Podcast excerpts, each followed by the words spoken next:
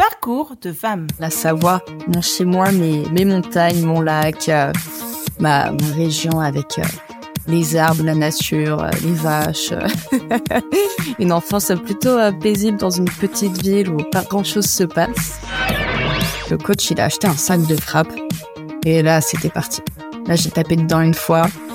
J'ai eu une sensation de bien-être qui a vraiment irradié mon corps et je me suis dit, waouh, je veux pouvoir taper dans un sac jusqu'à la fin de ma vie. Le monde de la boxe aujourd'hui est tel qu'il est et moi, ça ne convient pas.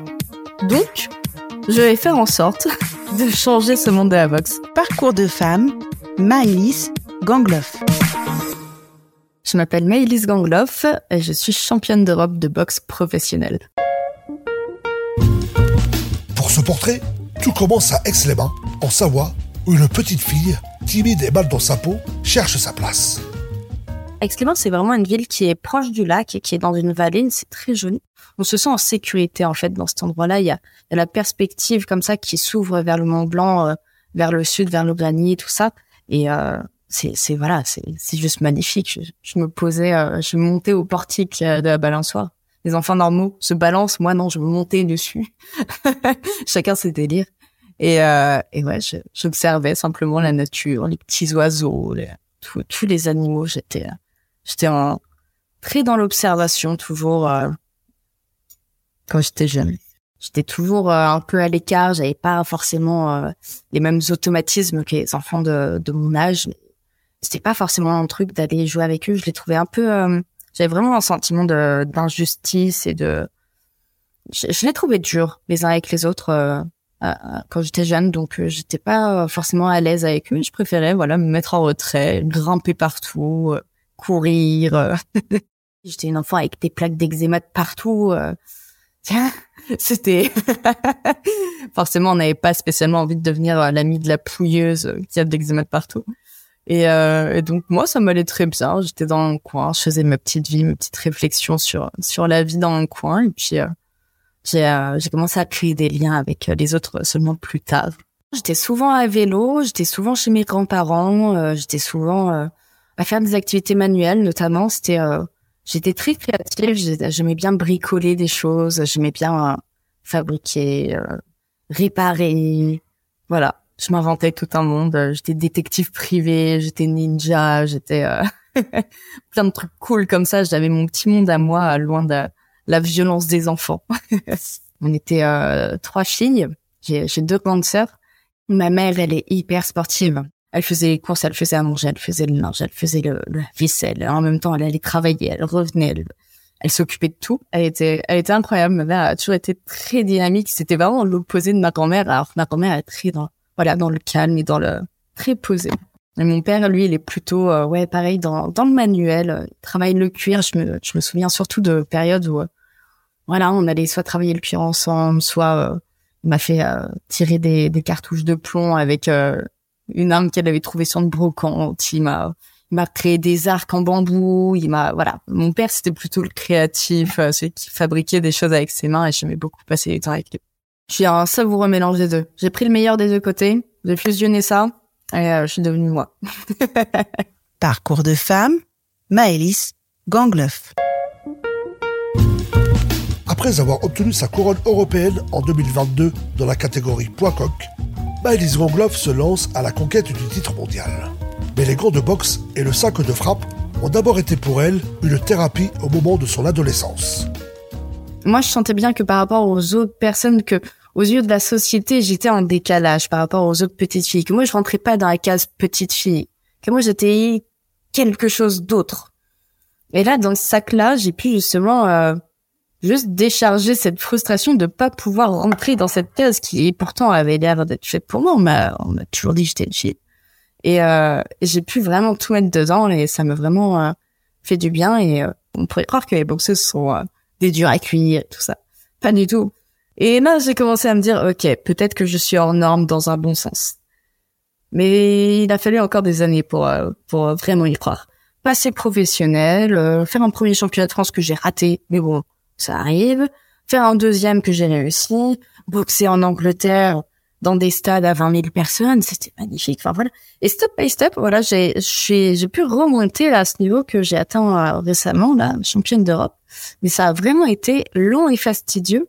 J'ai commencé à avoir des des règles assez strictes comme ça que j'ai commencé à poser. Et euh, donc je me suis occupée de ma santé en étudiant le corps des femmes.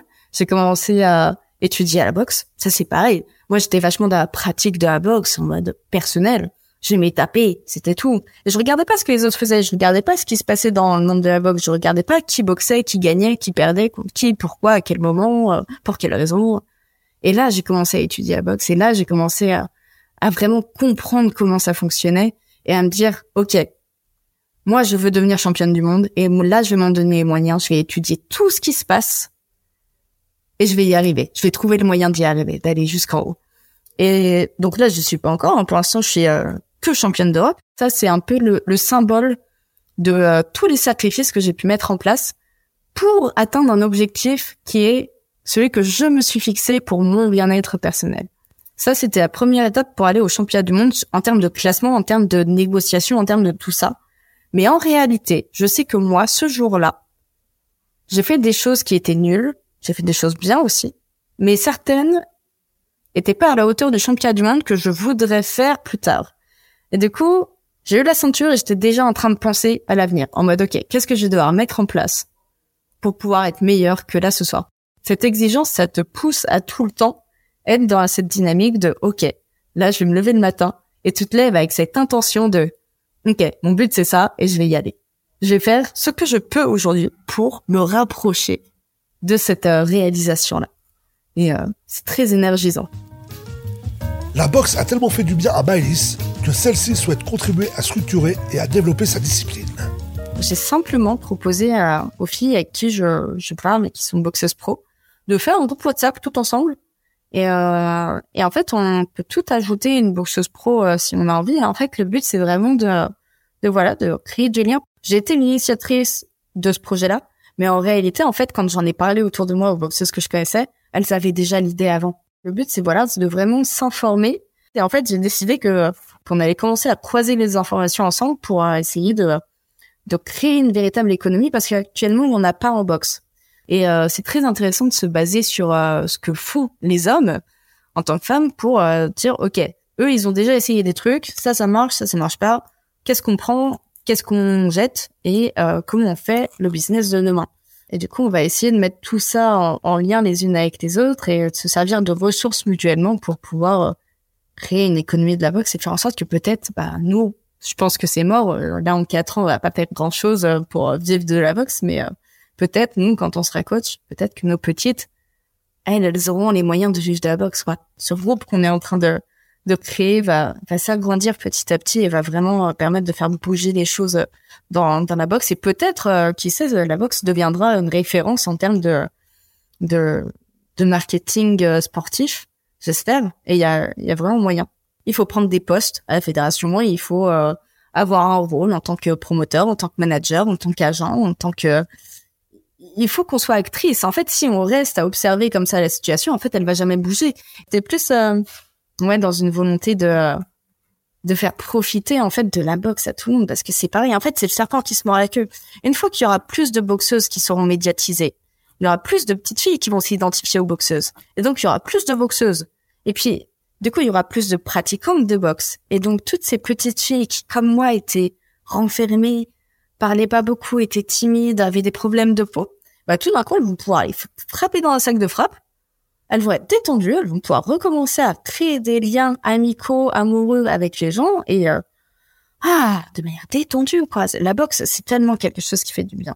Moi, la boxe, c'est quelque chose, j'en ai fait l'expérience, c'est vraiment quelque chose qui transforme un être humain en quelqu'un de beau, de profondément beau. Ça donne vraiment une, euh, une force, une stature, une, euh, une, euh, une valeur que, inestimable. Et, et voilà, je veux vraiment offrir ça à un maximum de, de monde, surtout les femmes, quoi, parce qu'on a, on a vraiment pas cette chance. Les garçons, à tout moment, ils disent, ouais, je veux faire du rugby, je veux faire de la boxe, et il n'y a pas de souci. Alors que les filles, bah, c'est encore un peu timide, c'est encore un peu, euh, c'est bizarre, quoi. Les filles qui font de la boxe, quand même, oh, t'as pas peur pour elles, parce que quand même, son joli visage, euh, Eh, laissez-les vivre. Elles en ont besoin, laissez-les vivre. Ça va leur faire du bien. Ça, c'est du punch. Merci, Maëlys. Retrouvez Parcours de femmes sur Twitter, Instagram et fdsprod.com.